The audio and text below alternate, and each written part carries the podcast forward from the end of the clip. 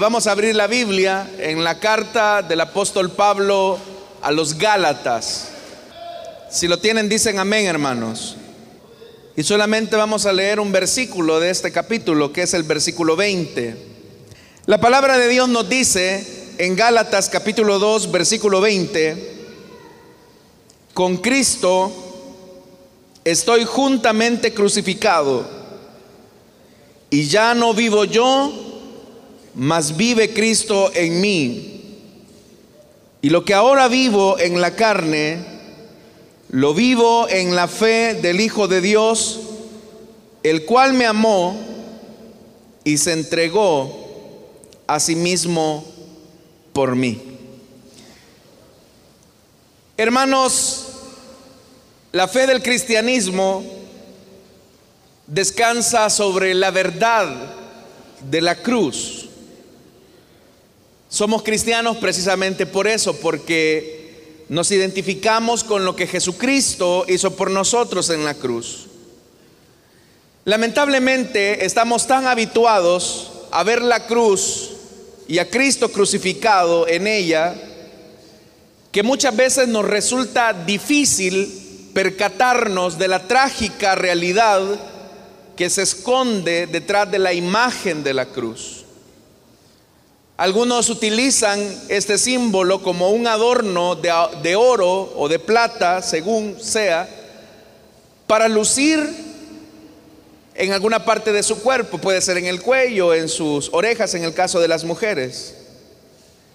Y en realidad hemos convertido, con justa razón, el símbolo de la cruz en una característica principal del cristianismo, pero muchas veces no nos percatamos de la profundidad de la imagen de la cruz. Incluso vemos la cruz en las tumbas de los que ya fallecieron. Acá en Santa Ana vemos la cruz en la cima de un monte como un símbolo de la fe cristiana y del triunfo en la lucha contra la muerte y las potencias del mal. Pero es importante que nos hagamos la pregunta, ¿qué hay detrás de ese símbolo? Y es con lo que deseo comenzar. ¿Qué es lo que hay detrás del símbolo de la cruz? ¿Qué representó para Jesús la crucifixión y obviamente su muerte en la cruz? ¿De qué manera este símbolo de la mayor infamia pasó a, representar la mayor victoria? Y cuál fue el precio de superación del escándalo de la locura de la cruz. ¿Cómo es que un símbolo que era desechado en el siglo I, donde existía mucha, mucho repudio, mucha aversión hacia la cruz, llegó a constituirse en el símbolo más característico de la fe cristiana? En realidad, hermanos, sin examinar a fondo el significado que tenía el mundo antiguo de lo que significaba la condenación a morir por, a morir por crucifixión, no lograríamos comprender todo el carácter del escandaloso mensaje de la cruz y del por qué los hebreos tenían mucho rechazo cuando escuchaban hablar del Mesías crucificado. Para ellos, conjugar Mesías con la cruz era algo inconcebible. Ya no se diga hablar de, de esa profundidad, el Mesías crucificado. Algo que nosotros hermanos ya casi quedamos por sentado, pero eso provocaba el rechazo de los hebreos. ¿Cómo es, hablar, ¿Cómo es que vamos a hablar de un Mesías que es el libertador, que es el rey de Israel y que va a morir en un símbolo tan infame como lo era la cruz? ¿Y qué decir de los paganos, los gentiles, a quienes Pablo les va a predicar el mensaje de la cruz, anunciándoles que el Salvador del mundo murió en una de las peores penas, como lo fue la infamante cruz? Por eso es que el mismo apóstol Pablo, escribiendo su carta a los Corintios, él habla de la salvación que se produce o se alcanza por la predicación de la locura de la cruz. Porque era una locura. Esto que nosotros damos por sentado ahora En el siglo I era inconcebible tanto para hebreos que no podían tolerar el hecho de que su Mesías iba a morir en la cruz. Y para los paganos era la peor vergüenza que se le podía aplicar a un ciudadano o alguien que viviera bajo la dominación romana. Y es que en realidad, hermanos, de todas las torturas de muerte que el hombre ha inventado en la historia, sin duda que la crucifixión fue una de las más dolorosas y vergonzosas. Solo para que tengamos una idea de la dimensión y la complejidad de la crucifixión. En primer lugar, los hombres que eran condenados a morir por crucifixión, previamente eran flagelados con látigos, como un anticipo del dolor que les esperaba al momento de su ejecución. Luego, a este hombre herido y flagelado, se le obligaba a cargar el travesaño en la espalda y lo hacían llevarlo hasta el lugar de su ejecución, donde ya había un madero vertical empotrado en el suelo y donde finalmente las dos piezas serían unidas para avergonzar y humillar a su víctima ante el escarnio público. Pero en todo ese trayecto, desde el lugar donde flagelaban al condenado a muerte hasta el lugar de la crucifixión, existía un camino de humillación, era una ruta larga de humillación. Todas las personas cuando veían a alguien crucificado que era condenado a crucifixión, simplemente escondían su rostro porque era una vergüenza ver a una persona que iba a ser condenada por crucifixión. Pero si ya esto era humillante, al llegar al lugar de su ejecución, la persona que había sido sentenciada a esta tortura era despojado totalmente de su ropa y era exhibido desnudo. Las imágenes que representan al Señor Jesús cuando Él está tendido en el madero, en realidad son muy honrosas, muy respetuosas, porque dibujan o pintan al Maestro cubriendo sus partes íntimas. Pero en realidad todo el que moría por crucifixión moría desnudo. Aparte que su, su cuerpo estaba determinado a brotar en exceso sangre, tenía que cargar con la humillación de estar desnudo frente a muchas personas que podían contemplar aquel retrato espantoso.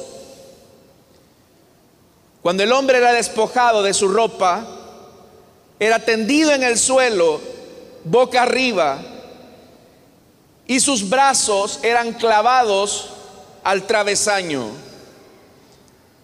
En realidad, hermanos, no podían clavarse las palmas de las manos. Nosotros tenemos la idea de que a Jesús los clavos lo atravesaron en la palma de la mano. Pero en realidad, a fuerza de ser sincero y de acuerdo a las investigaciones, no se podía clavar en la mano porque al estar tendida en la cruz, rápidamente las manos se desgarrarían y el cuerpo caería. Lo que los romanos hicieron y todos los que inventaron esta desagradable tortura y lo que las investigaciones demuestran es que básicamente, hermanos, el clavo atravesaba antes un pequeño trozo de madera de acacia o de almendro para fijar mejor a la víctima, de tal forma que todo el peso del cuerpo quedaba colgado de los brazos de tal forma que el cuerpo lo que hacía era tirar hacia abajo y los clavos iban desgarrando poco a poco la carne de los antebrazos. De tal forma que el hombre comenzaba a morir por una gran agonía y en sus momentos más altos la muerte se producía no tanto por el sangrado de los clavos, sino por la asfixia.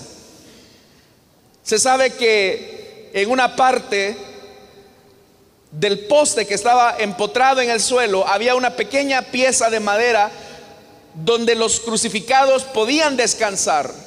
El problema es que también sus pies habían sido atravesados por el clavo y eso generaba un profundo dolor en sus pies. No le quedaba más remedio que suspenderse de sus brazos, pero eso producía que la agonía fuera todavía más, todavía mayor. Si un crucificado lograba tener misericordia del que estaba muerto ahí en la cruz, en el mejor de los casos podía partirle las piernas a golpes para acelerar la muerte y así no producir tanta agonía en el que estaba tendido en el madero. El relato, hermanos y hermanas, de los evangelios a nosotros nos hace pensar porque la muerte por crucifixión era tan dolorosa que el que era condenado a muerte podía pasar días colgado en la cruz con vida, agonizando. Lo que nosotros leemos en los evangelios acerca de nuestro Señor es que pasado algunas horas el Señor ya había muerto, algo que era sorprendente. Lo que nos hace pensar que cuando Jesús llegó a la cruz llegó en un muy mal estado. Los sufrimientos que había atravesado por la flagelación a la que fue sometida por Poncio Pilato, en su intento cobarde de no sentenciar la muerte de Jesús por crucifixión, nos lleva a pensar que lo torturaron tanto al maestro, tanto por las autoridades romanas como la noche en que fue juzgado por el clero religioso. Se sabe que también los que morían colgados en la cruz como era un signo de maldición para los hebreos, nadie quería entrar en contacto con un muerto y menos con alguien al que la ley consideraba una maldición. De tal manera que las aves de rapiña lo que hacían era que cuando la persona estaba agonizando, estaban listos para devorar sus carnes. Y ese escandaloso cuadro de un hombre desnudo, flagelado, colgado en el madero y a la espera de que las aves de rapiña llegaran a devorar sus carnes era un anuncio y una advertencia para las personas que cualquiera que se intentara rebelar contra el poder establecido terminaría como esos hombres en los maderos, en las cruces. Al hacer esta descripción breve de lo doloroso que significaba la muerte por crucifixión, surge en nosotros la pregunta, ¿qué motivó a Jesús a ir a la cruz y padecer todo este flagelo por nosotros? ¿Qué motivó al Señor Jesús para permitir que lo crucificaran? Y para nosotros, hermanos, la respuesta sería sencilla, aunque muchas veces perdemos el sentido y la motivación real de por qué el Señor fue al madero. Al hacernos entonces esa pregunta tendríamos que respondernos, ¿por qué Jesús fue a la cruz? ¿Por qué Jesús decidió morir en la cruz? En una de las muertes más dolorosas, más vergonzosas, más humillantes que el ser humano haya podido inventar. La Biblia lo dice.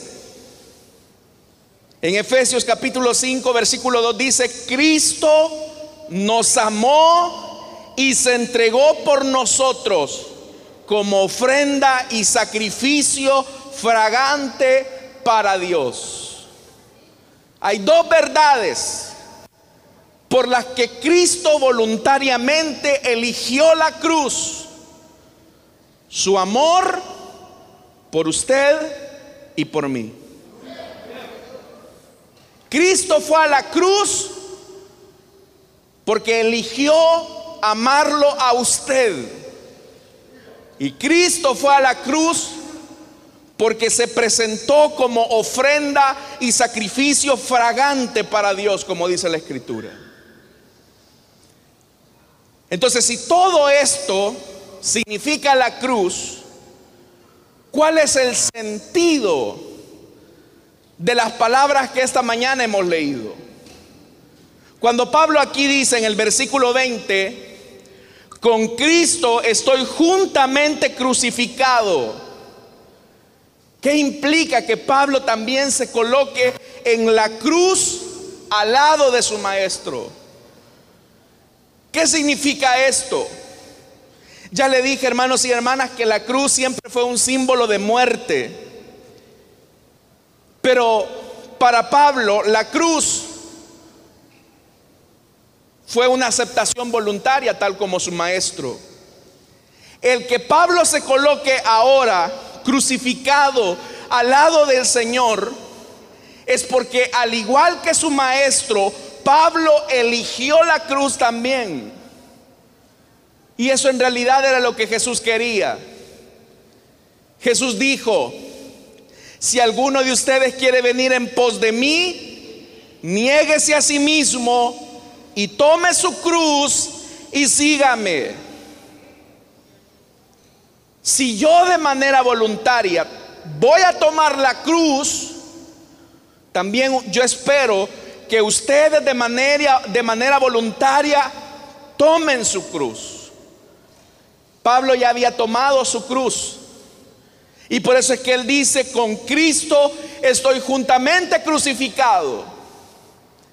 Pero aquí es importante decir algo, porque hay una gran diferencia entre la crucifixión de Cristo y mi propia crucifixión.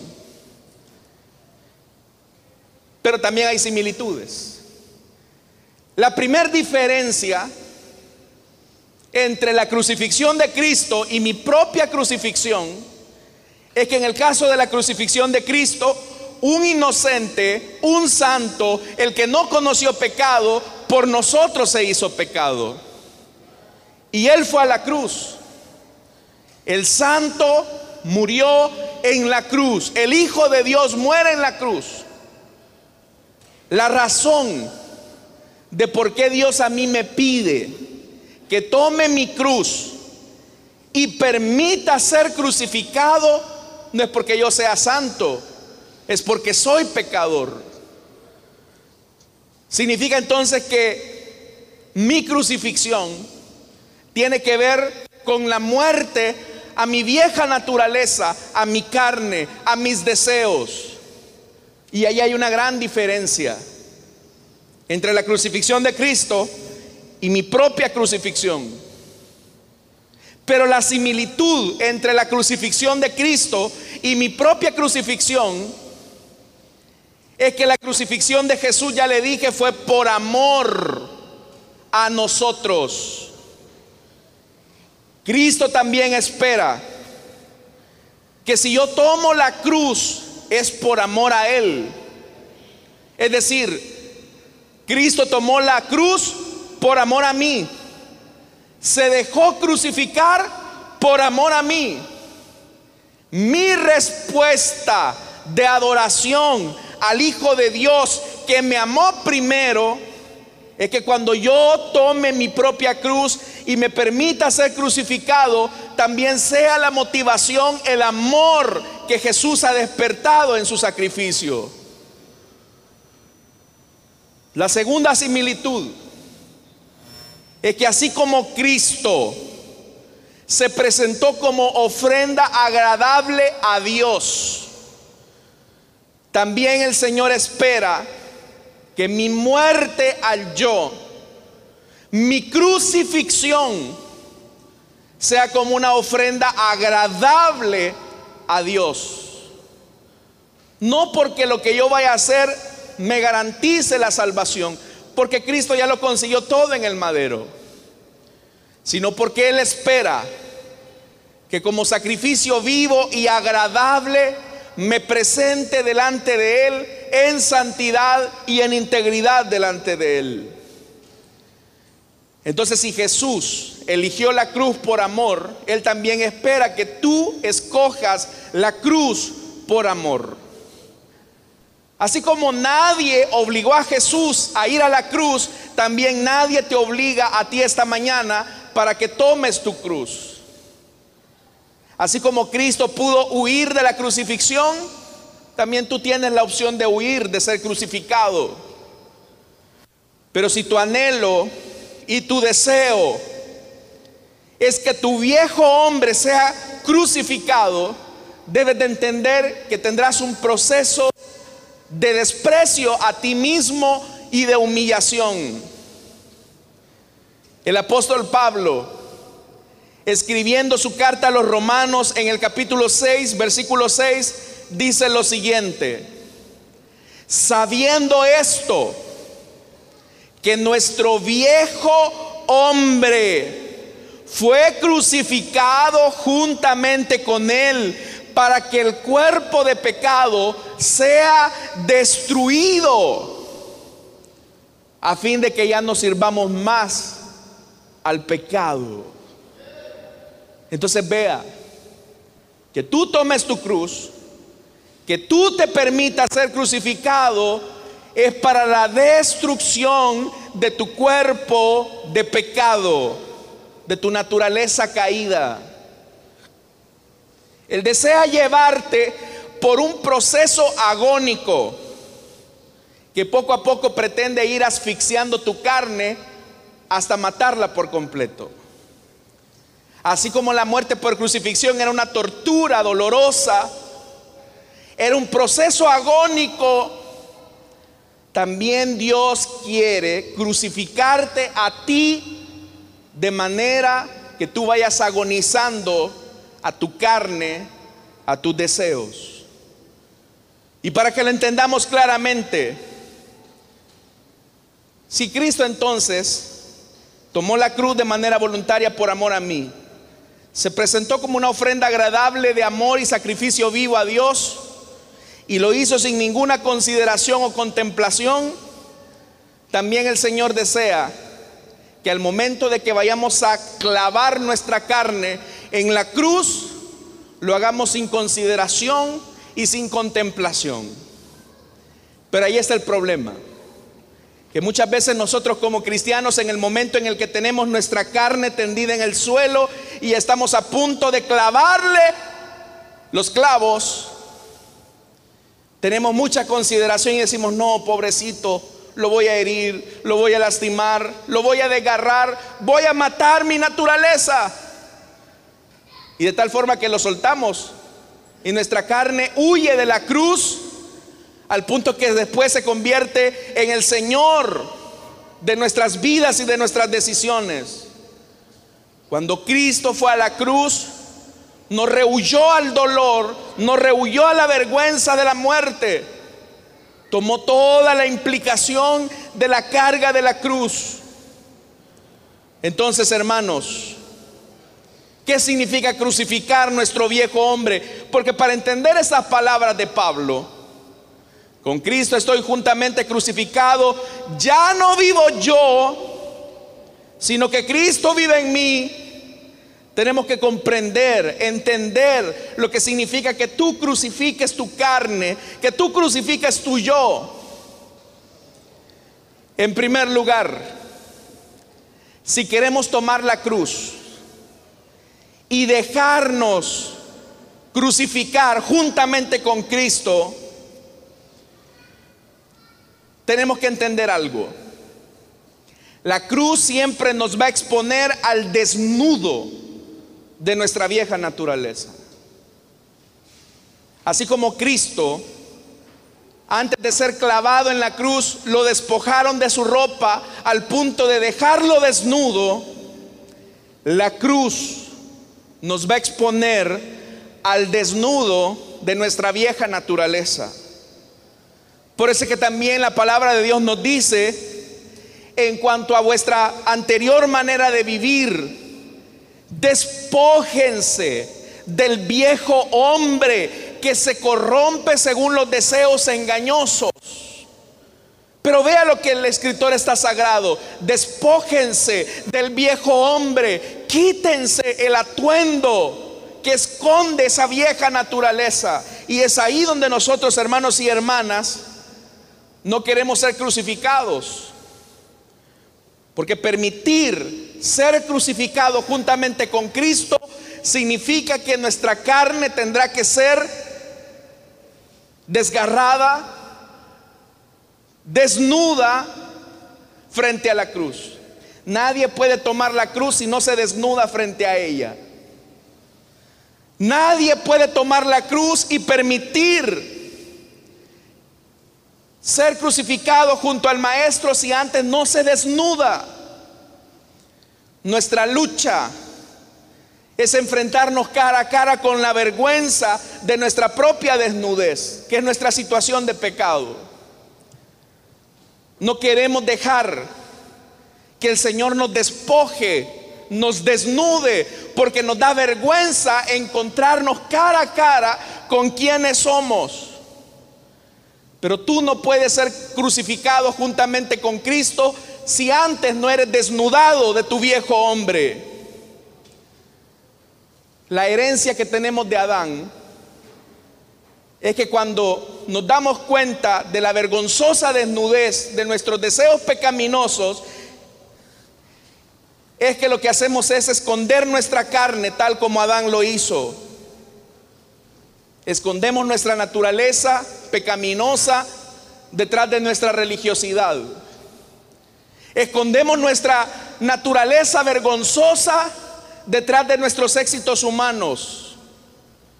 Escondemos nuestra naturaleza pecaminosa detrás de una buena familia con reputación religiosa. Y nos escondemos. No soy tan malo, no le hago tanto daño a nadie. Pero si comenzáramos a despojar tu vieja naturaleza, nos encontraríamos con una persona de la cual se sentiría mucha vergüenza verla frente al espejo. Pero nuestra lucha frente a Dios es que cuando Dios nos pregunta, al igual que Adán, Adán, ¿dónde estás? Adán, ¿dónde estás? Tenemos miedo porque nos damos cuenta que estamos desnudos frente a Él.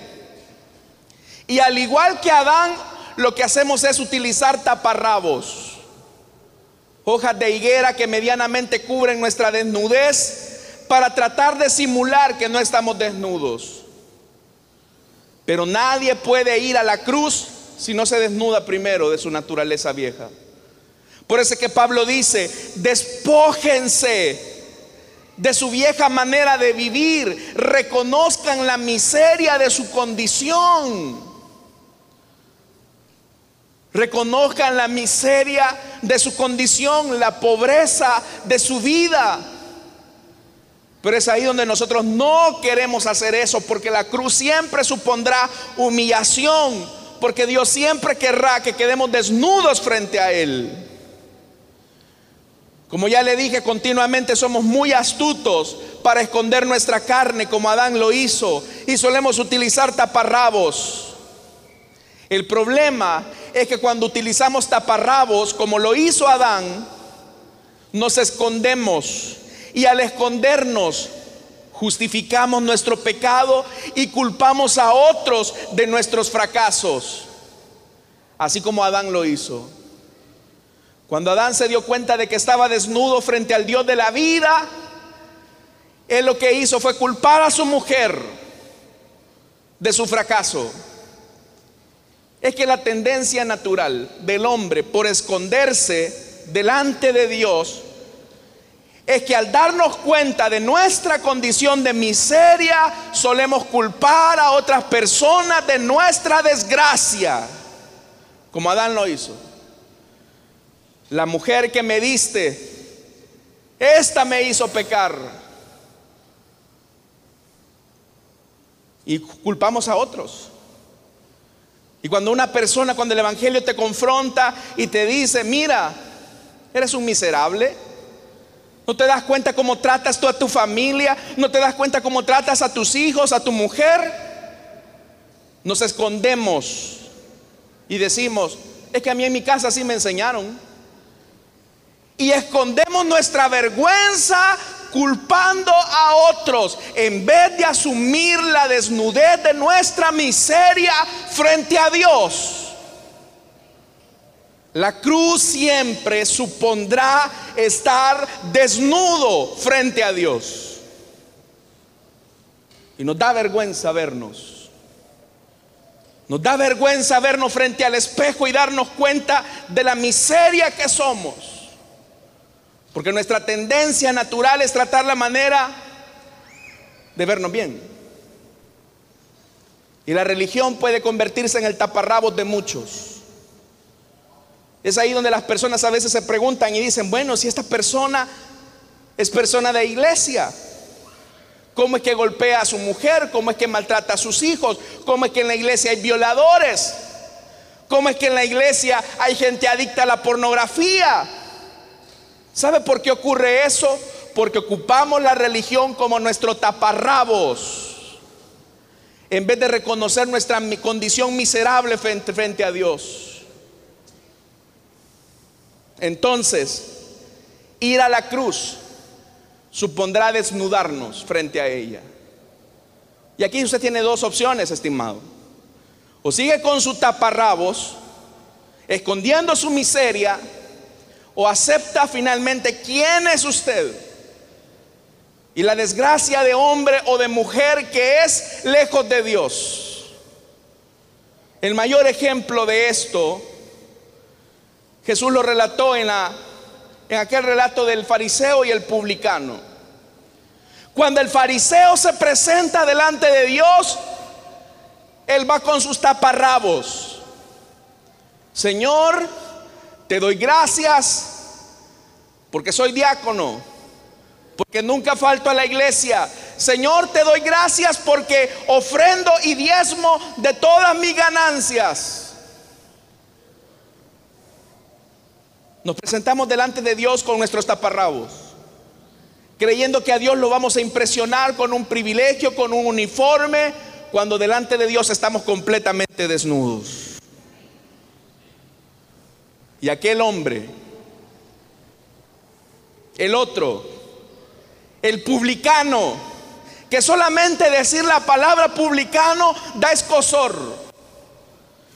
Él dijo, es más, ni siquiera se acercó al lugar de adoración y lo que dijo fue, Señor, ten misericordia de mí, que soy pecador. La diferencia está en esto. Uno se presentó con taparrabos y otro se presentó desnudo tal cual era.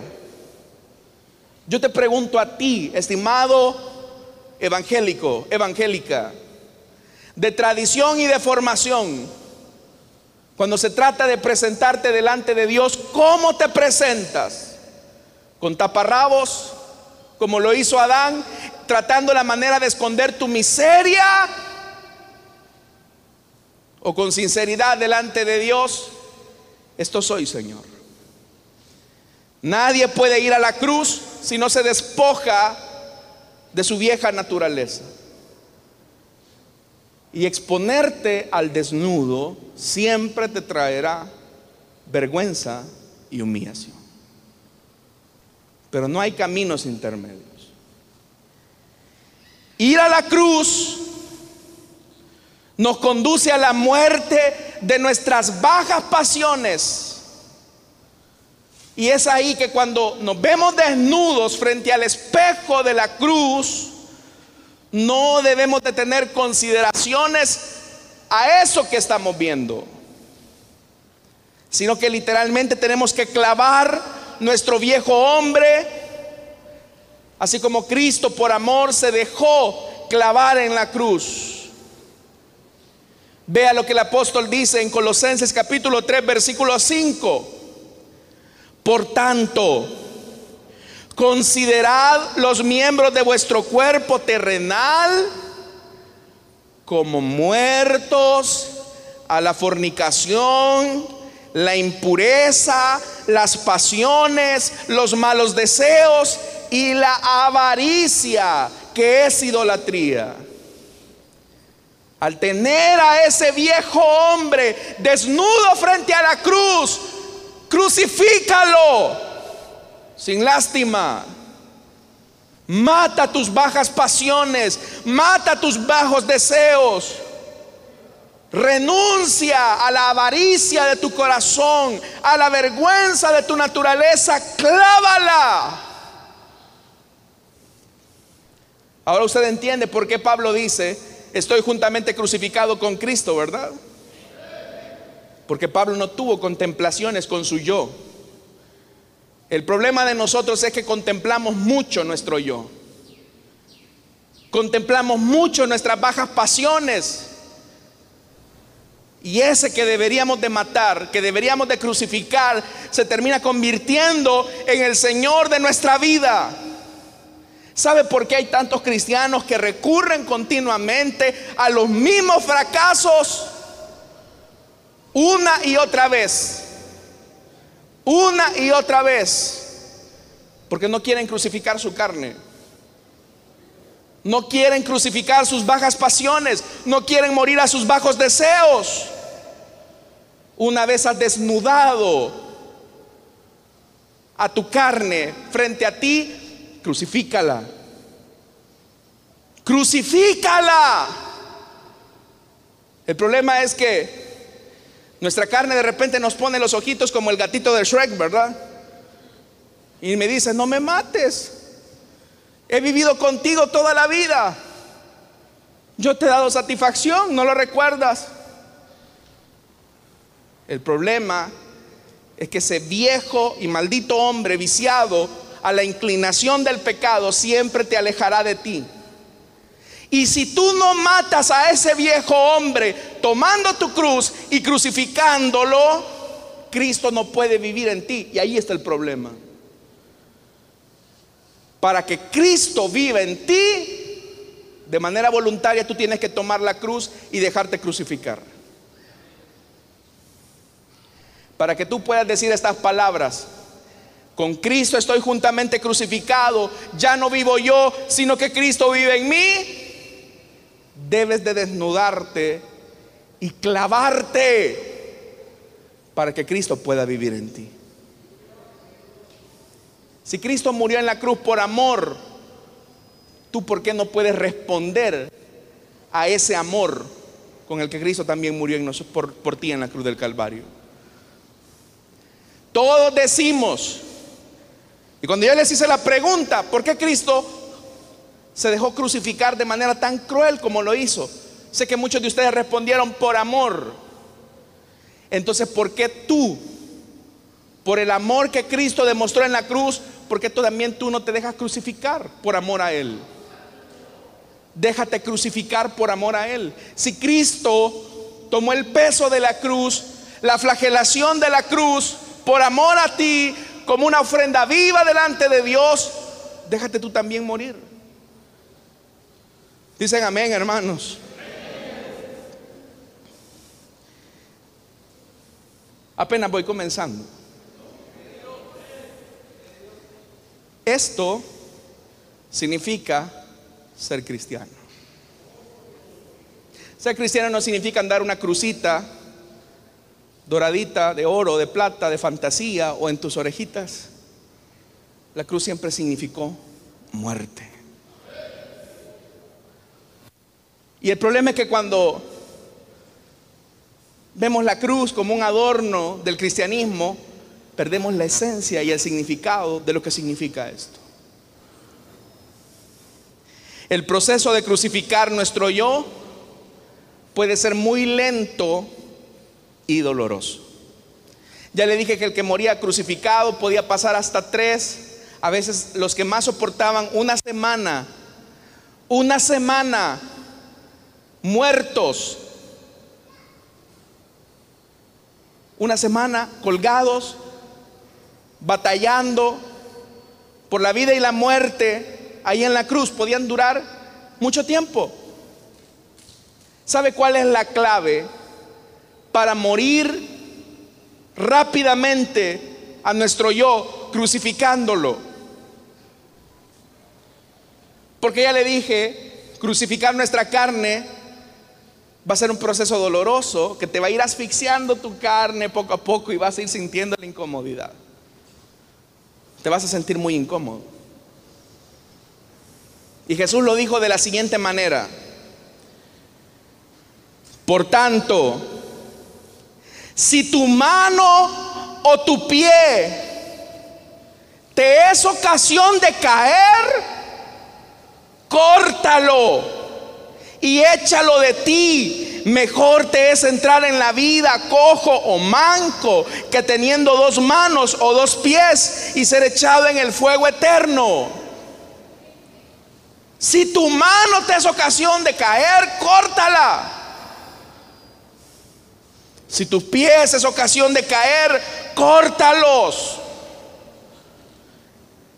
El pie es símbolo de nuestro camino, de nuestras decisiones. Son los lugares donde hemos transitado y donde ya no debemos de ir más. Son los lugares en los que no debemos de estar. Son los sitios donde nos encontramos con las personas con las que no deberíamos de estar. Corta tus pies. Cuando el Señor te dice, crucifique esa relación que no te sirve, no te beneficia, no te suma. Es que mi compadre de varios años, es que como a mi tío yo le voy a decir esto, o sea que tú le das más valor a tu tío ebrio, borracho, a tus amigotes borrachos, marihuanos, que a Cristo. O sea que tú le das más importancia a los vagos de la colonia que a Cristo. Por eso yo les dije que morir, morir en la cruz, decir que yo estoy crucificado juntamente con Cristo, siempre implicará un proceso de muerte doloroso. Porque es doloroso tenerle que decir al tío, borracho, tío, con Cristo estoy juntamente crucificado. Ya no vivo yo, Cristo vive en mí. Así que lo siento, hoy es día del Señor, hoy tengo que congregarme.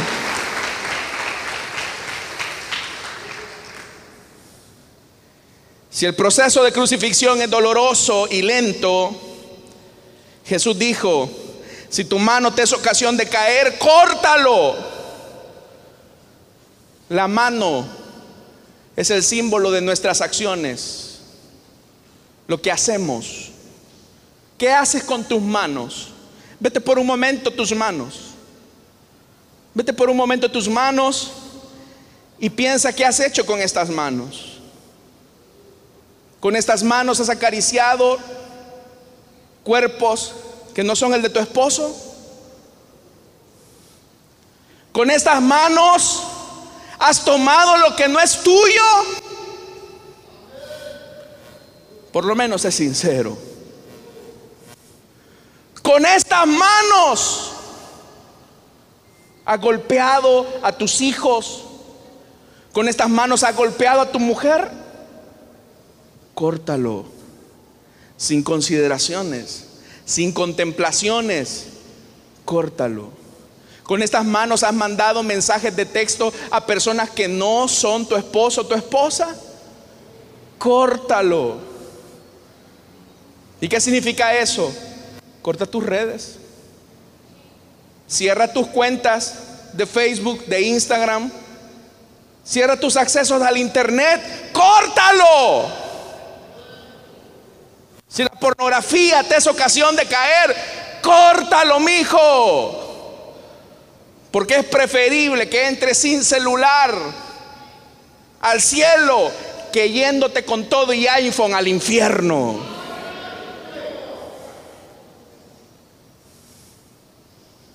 Esto significa decir que estoy juntamente crucificado con Jesús.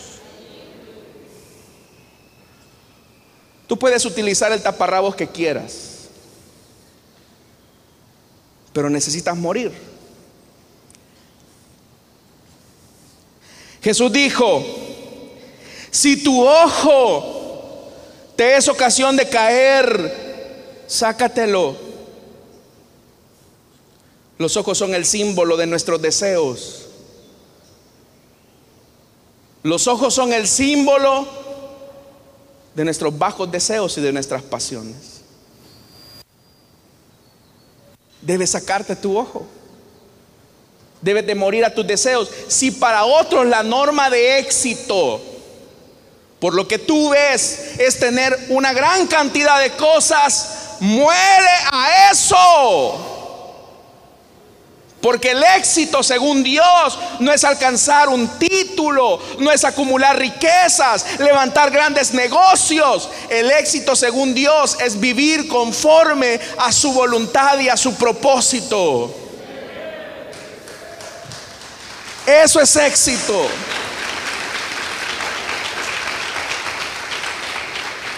El éxito es hacer lo que Dios te mandó que hicieras. Eso es éxito. Y si logrando eso sigues siendo pobre, no teniendo nada, serás la persona más exitosa. Porque harás la voluntad del Padre. Yo te pregunto algo, ¿qué cosas tenía Jesús cuando murió en la cruz? Nada. Jesús mismo lo dijo, el Hijo del Hombre ni siquiera tiene una piedra donde recostar su cabeza. No tenía nada.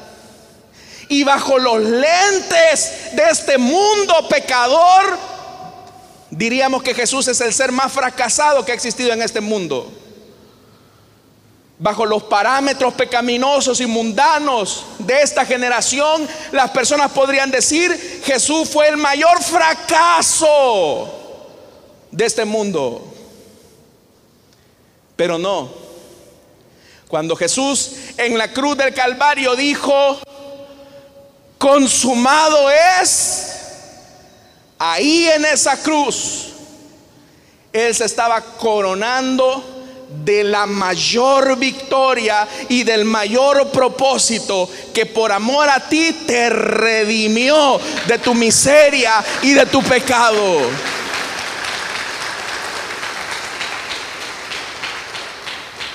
Jesús murió sin un 5 en la bolsa, pero no fue fracasado. Por eso es que cuando la serpiente, el tentador, le dice, Contempla todos estos reinos, Jesús. Yo te los doy, velos. Son tuyos. Solo una cosita. No hay, no hay, necesidad, Jesús, de ir a la cruz para que yo te convierta en rey de reyes de este planeta. Solamente haz algo.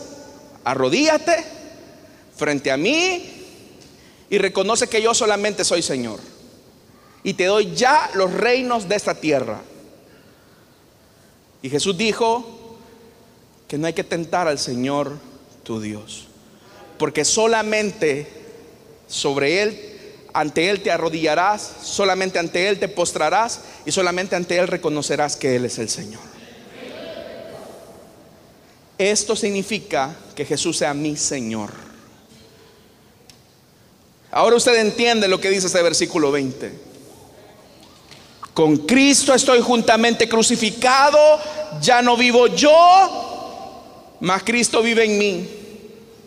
Y lo que ahora vivo en la carne, lo vivo en la fe del Hijo de Dios. Oiga esto, el cual me amó y se entregó a sí mismo por mí.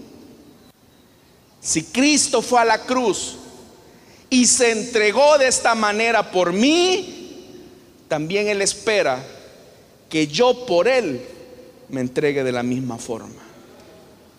Esto no es obligación. Muchos de ustedes ni siquiera han tomado su cruz. Son cristianos, son evangélicos, tienen privilegios, pero no han tomado su cruz. Otros ya tomaron su cruz pero cuando te tiraron al suelo y estaban a punto de crucificarte por la palabra, tú dices, no, no, no, no, no, no, no, Señor. Otros están tendidos en la cruz y no mueren. Están luchando por tratar la manera de mantener con vida a la carne. Mata tu carne ya. Como dijo un puritano, John Owen si tú no matas el pecado en ti, el pecado te matará a ti. Si tú no matas el pecado en ti, el pecado te matará a ti. El salmista decía lo siguiente, porque a veces los cristianos decimos, voy a hacer sacrificio, voy a hacer ayuno. Eso no es sacrificio, mi hijo. Voy a hacer sacrificio y voy a hacer vigilia. Eso no es sacrificio. Eres un buen católico. Todavía sigues pensando que a Dios lo agradas flagelando tu carne, tu cuerpo físico. Ese no es sacrificio. El salmista entendió cuál era el verdadero sacrificio que a Dios le agrada. Salmo 51, versículo 17. El sacrificio que te agrada son 40 días de ayuno y oración. No dice eso. El sacrificio que te agrada es que tú te vayas a pie hasta la iglesia y no tomes el autobús. No es ese el sacrificio. El salmista dice, el sacrificio que te agrada es un espíritu quebrantado. Tú, oh Dios, no desprecias al corazón quebrantado y arrepentido. Este es el sacrificio que a Dios le agrada. El llamado esta mañana es, toma tu cruz, déjate al desnudo frente a la cruz, sin contemplaciones, crucifica tu yo, déjate levantar en la cruz y muere, suéltate, para que Cristo pueda vivir en ti. Si tú quieres que Cristo va a vivir en ti, porque yo voy a imponer tus manos, pastor, ore por mí para ser un mejor cristiano, ore. Eso no sirve. Tú tienes que morir a tu yo. Tú tienes que tomar tu cruz. No hay caminos fáciles. Tú decides esta mañana. El que tenga oídos para oír, que oiga lo que Dios nos ha dicho esta mañana. Vamos a orar, hermanos. Vamos a cerrar nuestros ojos.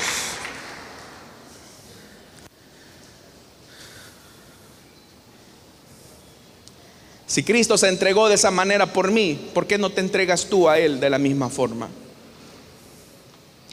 Rápidamente esta mañana quiero hacer una invitación para aquellas personas que desean entregarle su vida a Cristo o que desean reconciliarse. Pónganse en pie, quiero orar por ustedes. Si esta mañana hubiese alguna persona que desea entregarle su vida a Cristo o desea reconciliarse, que desea venir ante Cristo y decirle, Señor, esto soy, soy un pecador, soy pecadora. Póngase en pie, camine hacia el frente, vamos a orar por usted. Ahí habrá un hermano, una hermana que va a orar por usted. ¿Habrá alguien que le quiera entregar su vida a Cristo o desea reconciliarse? Póngase en pie. Vamos a orar por usted. ¿Quiere entregarle su vida a Cristo o desea reconciliarse? Póngase en pie. Vamos. Camine. Así como Cristo caminó y no escatimó la humillación, la pena de ir herido, cargando la cruz por amor a ti. Porque tú no puedes tomar tu cruz esta mañana y venir a Él. Ponte en pie. Si te quieres reconciliar también esta mañana, Ponte en pie, camina hacia adelante, vamos a orar por ti. ¿Habrá alguien? Sé que lo que has escuchado es muy retador, muy desafiante. Y todos, hermanos y hermanas, tenemos que agonizar en esa cruz. Todos tenemos que morir en esa cruz. Todos los días, todos los días, todos los días tendrás que tomar la decisión de ponerte frente a la cruz desnudo. Todos los días tendrás que clavarla continuamente en la cruz y agonizarla todos los días, matarla todos los días, morir a tus deseos, a tus bajas pasiones.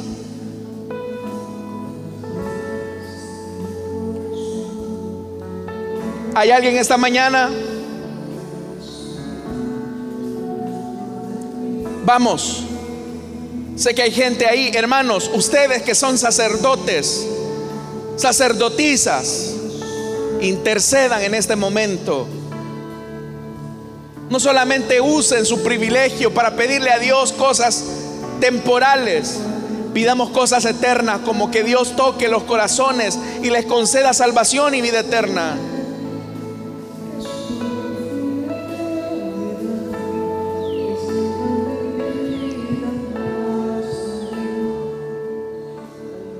¿Habrá alguien que desea entregarle su vida a Cristo, desea reconciliarse? Póngase en pie. Vamos a orar por usted.